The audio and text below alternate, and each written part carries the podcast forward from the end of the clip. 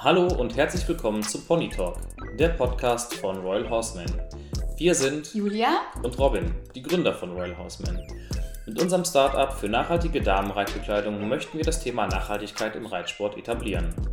In unserem Podcast möchten wir über alle Inhalte rund ums Thema Pferd sprechen, die Einblicke in unser Unternehmen ermöglichen und auch sonst darüber quatschen, was uns aktuell so beschäftigt.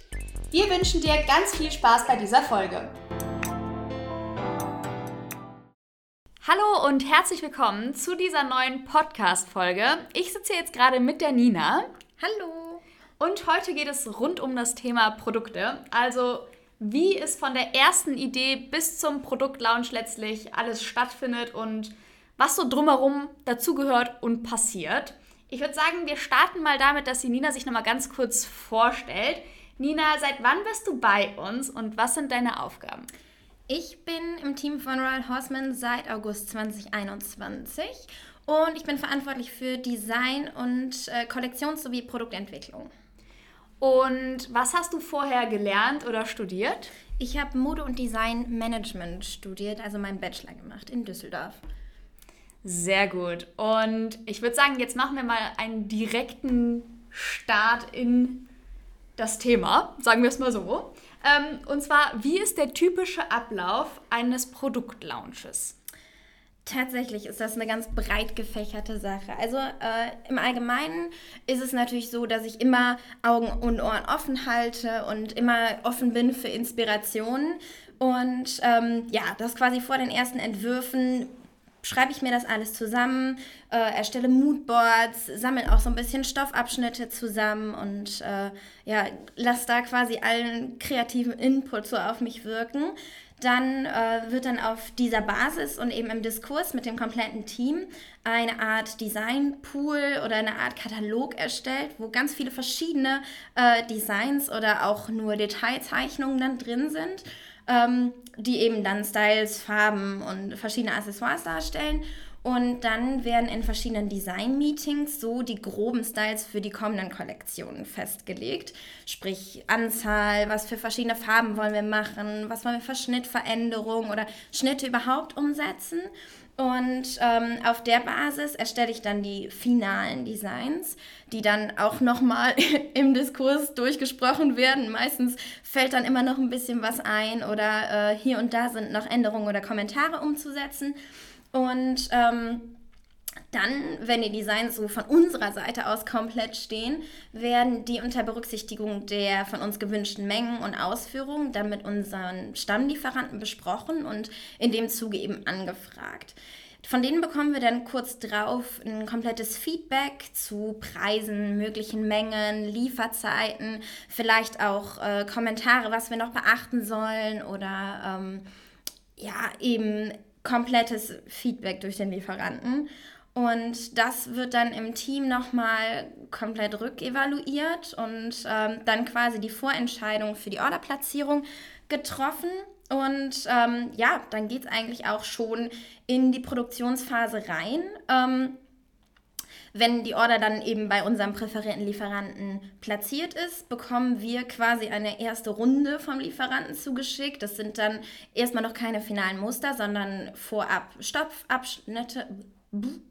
Stoffabschnitte, erste Laptops und äh, Accessoires werden gewünscht. Und ähm, dann werden quasi alle Einzelheiten von uns in Schritten freigegeben. Sprich, wenn wir die Laptops haben, dann geben wir erstmal die genauen finalen Farben frei und dann erst geht es in, in die Stoffproduktion, wenn wir den Stoff vorher schon freigegeben haben oder wenn wir ähm, verschiedene Labels anbringen möchten, die geben wir auch einzeln frei, bevor wir eben ein komplettes Muster bekommen, das dann fertig genäht ist. Ähm, dann geht es eigentlich auch schon in diese erste Proto-Musterrunde oder im besten Fall sind das dann schon die finalen Muster. Aber ähm, ja, dann können wir diese Protomuster erstmal testen. Die haben wir dann in äh, speziellen Größen, die wir hier auch direkt anprobieren können. Die werden dann potenziell auch direkt beim Reiten getestet. Und äh, da nehmen wir uns auch immer viel Zeit, äh, weil wir, wenn wir die freigeben, eine komplette Produktionsfreigabe erteilen müssen und dann eben auch schon mit dem letztendlich und fertigen Produkt leben müssen, so wie es dann ist quasi. Und ähm, wenn wir dann diese Produktionsfreigabe geben können, Dann wird quasi beim Lieferanten der komplette Produktionsprozess angestoßen. Ähm, wir werden immer stets geupdatet von unseren Partnern, wie es jetzt aussieht, wo sich unsere Ware gerade befindet, ob der Stoff fertig ist, ob es gerade aus der Färberei rauskommt, ähm, wie die verschiedenen Zeitfenster auch aussehen. Also wir kriegen vorher quasi einen, einen kompletten Timetable, ähm, wie lange jeder einzelne Schritt eben braucht, sodass wir das komplett nachvollziehen können und immer genau wissen, wo unsere Produkte gerade dran sind. Und ähm, sobald dann die ersten Produkte fertig sind, quasi alle Produktionsprozesse durchgespielt haben, ähm, werden uns diese Vorabproduktionsmuster zugeschickt. Erstens können wir daran auch nochmal eine komplette Warenkontrolle eben feststellen und zweitens benutzen wir die auch gerne dann für die Fotoshootings vorab damit, wenn die Ware komplett bei uns ankommt und angeliefert wird und die ganze Logistik durchgespielt ist, dass wir dann auch direkt launchen können und alles schon im Shop vorbereitet ist und schon schöne Bilder gemacht werden konnten im Vorfeld. Und ähm, in der Zwischenzeit, quasi komplett auch während dieses Produktionsprozesses, plane ich dann die ähm, Logistik und auch die Inspektion das ist quasi ähm, ja, ein enger Austausch mit unseren Spediteuren. Dann kann ich denen schon angeben, wie viel Ware erwartet wird, wann die eben aus unserer Produktionsstätte entlassen wird. Und äh, wir müssen uns vorher eben entscheiden, wie möchten wir die Ware hierhin transportieren. Und ähm, ja, diese Inspektion buche ich ebenfalls. Es sind immer äh, quasi Drittparteien, die wir mit ins Boot holen, die dann vor Ort bei unseren Herstellern die Ware nochmal, bevor die quasi das, ähm, ja, das Warenlager dort verlässt, wird die Ware nochmal komplett geprüft, da werden dann Muster gezogen, da werden Maße genommen, wenn wir es nicht selber schaffen, eben vor Ort selber zu sein, um die Produkte äh, für uns zu inspizieren, dann wird das eben nochmal von diesem Drittanbieter für uns gemacht. Wir bekommen dann einen komplett großen Report, wo dann alles nochmal drin dokumentiert ist, dass die Ware auch unseren Vorstellungen entspricht, um eben im Vorfeld sicher zu gehen, dass es genauso ist, wie wir es haben möchten, bevor es verschickt wird und wir dann noch etwaige Fehler eben ausmerzen können und nicht am Ende des Tages hier stehen mit Ware, die potenziell nicht genau das ist, was wir uns vorgestellt haben und was wir uns wünschen. Und äh, ja, dann ist eigentlich nach der Inspektion, die durch uns erstmal freigegeben werden muss, ähm, verlässt die Ware auch das Warenlager in, äh, in unseren Herstellungsländern bei unseren Produzenten und geht dann meistens aufs Schiff und dann heißt es für uns erstmal warten, bis die Ware dann bei uns hier am Lager angeliefert wird. Und dieser ganze Prozess, ähm, wie lange dauert das circa in Monaten, sage ich mal? Das sind roundabout sechs bis sieben Monate. Ja, jetzt hast du ja auch gesagt, dass wir die Produkte ja auch vorher testen. Was natürlich ziemlich easy ist, ist, wenn wir zum Beispiel sagen, wir wollen ähm, nur eine neue Reitleggings-Farbe rausbringen, aber nichts anderes ähm, verändern, sage ich mal das ist natürlich deutlich leichter, als wenn wir irgendwie einen neuen ähm, Stoff oder so testen müssen. Und gerade bei so neuen Stoffen, da wollen wir uns halt auch immer die Zeit nehmen und dann geht nochmal extra irgendwie einen Monat mehr oder so ins Land locker. Dann waschen wir den 10.000 Mal und ähm, ja, testen den wirklich richtig, richtig durch. Ähm, aber wie gesagt, so Nachproduktion in dem Sinne, die gehen meistens so einen Ticken schneller. Ne? Ja, das stimmt. Und es ist auch so, dass wir für uns immer fest definierte Launchtermine schon vor der Produktionsplanung im Endeffekt festlegen, zu der wir alle Produkte dann hier haben möchten, um dann eben für alle Royal Riders zeitig das Ganze zu launchen. Das stimmt. Das ist auch mittlerweile erst so, weil ganz am Anfang haben wir das noch gar nicht hinbekommen, dass wir so eine ganze Kollektion oder so launchen konnten und dass vor allem auch alles so stimmig gepasst hat, dass Oberteile und Reitleggings gleichzeitig dann quasi da sind. Aber mittlerweile sind wir tatsächlich schon soweit. Ähm, und jetzt ist es ja so, dass wir direkten Kontakt mit den Lieferanten haben. Du hast ja auch gerade schon gesagt, dass wir einige Stammlieferanten haben. Wie ist das denn so? Wo findet man eigentlich überhaupt ähm, Lieferanten? Wie stellt man den Kontakt her und ja, wie ist die Pflege der Geschäftsbeziehungen? Also im besten Fall ist es natürlich so, wenn man äh, die Lieferanten direkt persönlich kennenlernt. Sprich, Messen sind dafür unheimlich wertvoll, äh, direkt ins Gespräch zu kommen, wenn man dann auch sich schon von der Arbeit des Lieferanten so ein bisschen überzeugen kann und direkt Muster angucken kann und ein bisschen fühlen kann und sich auch direkt quasi ins Auge schauen kann. Ähm, aber eben heute ist es ja auch so, dass man online unheimlich gut auch Kontakte finden kann. Äh, viel läuft aber eben auch über Empfehlungen, sprich, wenn wir gute Lieferanten haben, die aber gewisse Produkte zum Beispiel nicht machen oder nicht ähm, produzieren können aufgrund von Maschinen und Co., ähm, dann geben die uns auch hilfreiche Tipps, damit wir da eben zuverlässige Partner finden können. Äh, mittlerweile ist es aber auch so, dass wir über unsere Zertifizierer ähm, die uns GOTS und GAS zertifizieren, dass wir uns von denen auch Tipps abholen können, wer denn da jetzt gerade so am fittesten unterwegs ist und uns da einfach gut weiterhelfen kann. Und ähm, ja, wenn es eben dazu kommt, dass wir uns nicht persönlich kennenlernen können mit unseren Lieferanten im ersten Schritt, dann äh, sehe ich eben zu, dass wir direkt einen Skype-Call oder äh, einen FaceTime-Call organisieren, dass man sich schon in die Augen gucken kann, damit man sich einfach so ein bisschen kennenlernen kann und ähm, ja, direkt ein Bild voneinander bekommt. Und äh, wir suchen eben unsere Lieferanten und Partner genau so aus, dass wir uns eine langfristige Partnerschaft auch vorstellen können. Darauf legen wir unheimlich großen Wert. Das macht nicht nur das zukünftige Arbeiten und Sourcing viel, viel einfacher, sondern gestaltet eben Auslandsreisen dann besonders angenehm und die Kommunikation insgesamt schöner. Also mittlerweile ist es mit manchen Lieferanten wirklich fast auf einer freundschaftlichen Basis, dass man auch Urlaubsfotos von rechts nach links schickt ähm, und die uns auch informieren, wenn die neue Materialien da haben oder irgendwie eine tolle Idee haben, wo wir uns dann auch von inspirieren lassen können. Dann kriegen wir regelmäßig von denen, von denen auch Updates, was so auf dem Markt los ist. Und äh, ja, das macht eben einfach dieses zukünftige Arbeiten viel, viel leichter. Und für, für weitere Anfragen ist es einfach auch viel einfacher für uns in der Kommunikation, wenn der Lieferant genau weiß, was wir meinen und wo wir Wert drauf legen. Ja, das stimmt. Und vor allem waren wir ja auch letztes Jahr sogar schon ähm, bei einigen unserer, unserer Lieferanten vor Ort und haben die mal besucht. Darüber haben wir mich übrigens auch ein YouTube-Video gedreht. Also falls euch das Thema mehr interessiert, ähm, könnt ihr da sehr gerne mal vorbeischauen. Da haben wir nämlich genau gezeigt, wo und wie unsere Sachen produziert werden. Ähm, jetzt kommen wir aber mal noch auf das Thema Stoffe zu sprechen.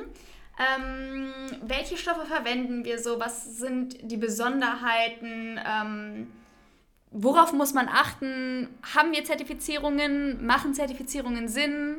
Welchen Sinn haben Zertifizierungen? All solche Sachen. Ähm, genau. Äh, ja, wir sind ja seit letztem Jahr finally GOTS und GRS zertifiziert. Ähm, für uns ist es einfach auch dieser Schritt gewesen, zu sagen, okay, gut, wir möchten dieses Nachhaltigkeitsthema komplett ganzheitlich betrachten und sagen, wir wollen auch keine Alternativen dazu mehr.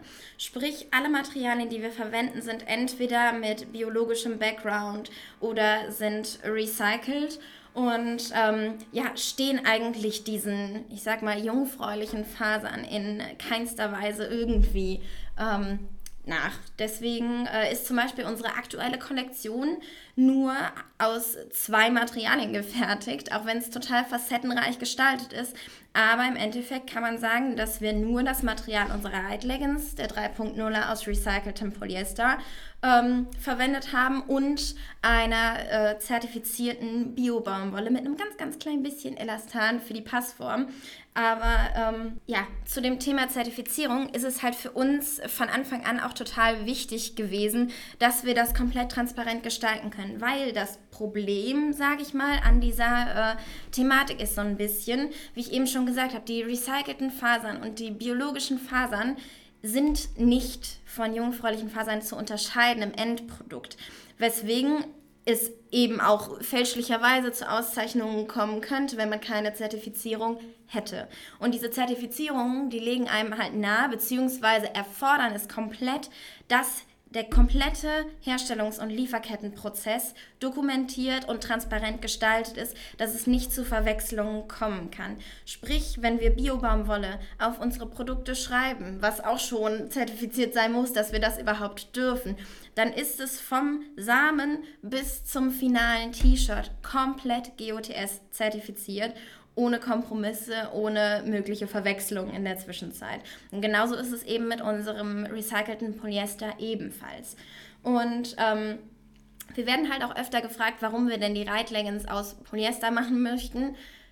Polyester hat ja einen speziellen Ruf ähm, der nicht unbedingt positiv konnotiert ist, weswegen für uns auch nur recyceltes Polyester jetzt in Frage kommt.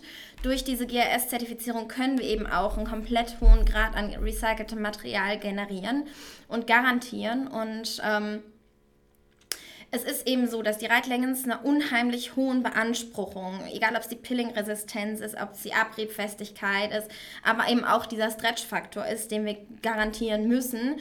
Und wir haben so viele verschiedene, auch natürliche Materialien durchgetestet, die einfach unseren Ansprüchen nicht genügt haben, wo man dann einfach nicht lange was von seinen Teilen hat, nicht lange Freude dran hat. Und das gehört für uns eben zur Nachhaltigkeit auch dazu, dass wir ein langlebiges, ein langfristiges Produkt rausbringen möchten und für euch designen und generieren möchten, an dem man lange Spaß hat und nicht eben alle naslang eine neue braucht und die austauschen muss. Und ähm, ja, deswegen dieser Anspruch an Langlebigkeit, da führte uns an dieser Kunstfaser nichts vorbei. Aber durch diesen komplett recycelten Background ähm, sind wir da auch jetzt einfach guten Gewissens unterwegs und freuen uns, das anbieten zu können überhaupt. Definitiv. Und es ist ja auch tatsächlich so, dass ähm, wir auch da sogar noch weitergehen und dann noch weitere Lösungen denken, wie zum Beispiel das ähm, Upcycling dann danach oder halt auch, muss ja nicht zwingend Upcycling sein, aber man kann es ja dann auch nochmal wieder recyceln. Da gibt es ja ganz verschiedene neue Ansätze, die man machen kann, wo wir auch dran arbeiten, um immer noch nachhaltiger zu werden und auch irgendwann wirklich so, ein, ähm, so eine Kreislaufwirtschaft nämlich zu erschaffen. Das ist ja eins unserer großen Ziele, dass wir in dem Sinne irgendwann unsere eigene kleine Kreislaufwirtschaft haben. Ähm, jetzt kommen wir nochmal auf einen etwas anderen Punkt. Und zwar ist es ja so, dass wir bisher nur Reitleggings im Shop haben. Was ist denn deine Fachexpertenmeinung zu dem Thema Reithose versus Reitleggings? Ähm, also das Thema Reitleggings oder Reithose ist ja auch ein äh, grob umstrittenes, wobei ich sagen muss, dass ich tatsächlich nicht zu einer Reithose zurück wollen würde, wenn ich unsere Reitleggings kenne. Die sind so flexibel, so gemütlich und äh, ja, eben wirklich so, dass man sie nicht ausziehen möchte, muss nach dem Sport. Und ähm, es ist halt unheimlich komfortabel, die ist total stretchy und auch was wir auch immer wieder auf den Messen feststellen, es ist total passformuniversal. Sprich, auch Mädels mit ganz, ganz langen Beinen haben eben keine Probleme, dass die Hose zu kurz wird durch unseren Grip auch unten im, im Bund. Da bleibt die genau, wo sie ist. Wir haben einfach total viel Spielraum und ähm, können dadurch auch bei einer Größe generieren, okay, das passt in einem gewissen Spektrum von bis was unheimliche Vorteile auch, also ich meine, Hosenkauf, wer kennt es nicht, ist ja eigentlich für die meisten ziemlicher Graus. Und ähm, ja, das macht es eben mit einer Leggings sehr, sehr viel leichter. Wer allerdings jetzt sagt, okay, gut, ich möchte mich aber, ich fühle mich im Alltag auch mit einer Leggings nicht unbedingt wohl und möchte mich eher ein bisschen eingepackt fühlen. Ich kann auf den, auf den Stretch und auf den Komfort verzichten, ist potenziell mit einer Reithose besser beraten. Allerdings ist eben hier diese Passwort-Thematik eine ganz andere. Also man kann da von, von den Größen her äh, sehr viel kleinere Spektren nur angeben und hat eben potenziell größere Schwierigkeiten, da die perfekte Passform für sich zu finden meine Meinung, auch umstritten. Ja, nee, sehe ich aber sehr ähnlich. Also Reitleggings passen sich halt einfach nochmal anders an, dadurch, dass sie ja flexibler sind, als wir jetzt eine Reithose, die ähm, möchte man dann ja auch in dem Sinne etwas steifer lieber haben und dementsprechend ist sie natürlich nicht ganz so anpassungsfähig, wie ähm, die Reitleggings es dann vielleicht in dem Fall wäre. Und da sind halt natürlich einfach die Meinungen super verschieden. Wer weiß, vielleicht bringen wir auch irgendwann mal eine Reithose raus, dass man einfach für jeden was dabei hat. Wir werden sehen. Ähm, jedenfalls war es das jetzt tatsächlich schon mit dieser Folge. Wir hoffen natürlich, es war interessant für euch und ihr habt gute und neue Einblicke bekommen in diese Thematik. Vielleicht etwas gelernt, was ihr vorher noch nicht wusstet. Und ähm, vielleicht noch ein kurzer Ausblick auf die nächste Folge. Da werde ich mit dem Robin wieder hier sitzen und wir werden das Thema Logistik ansprechen, was wir auch noch komplett in-house nämlich handhaben. Genau, ansonsten würde ich sagen, bis zum nächsten Mal und ja, tschüssi. Tschüss. Das war es leider auch schon wieder mit dieser Folge. Wir hoffen, dass du ganz viel Spaß beim Zuhören hattest. Wenn dir unser Podcast gefällt, würden wir uns natürlich sehr über eine Bewertung freuen. Ansonsten wünschen wir dir alles Gute und bis zum nächsten Mal.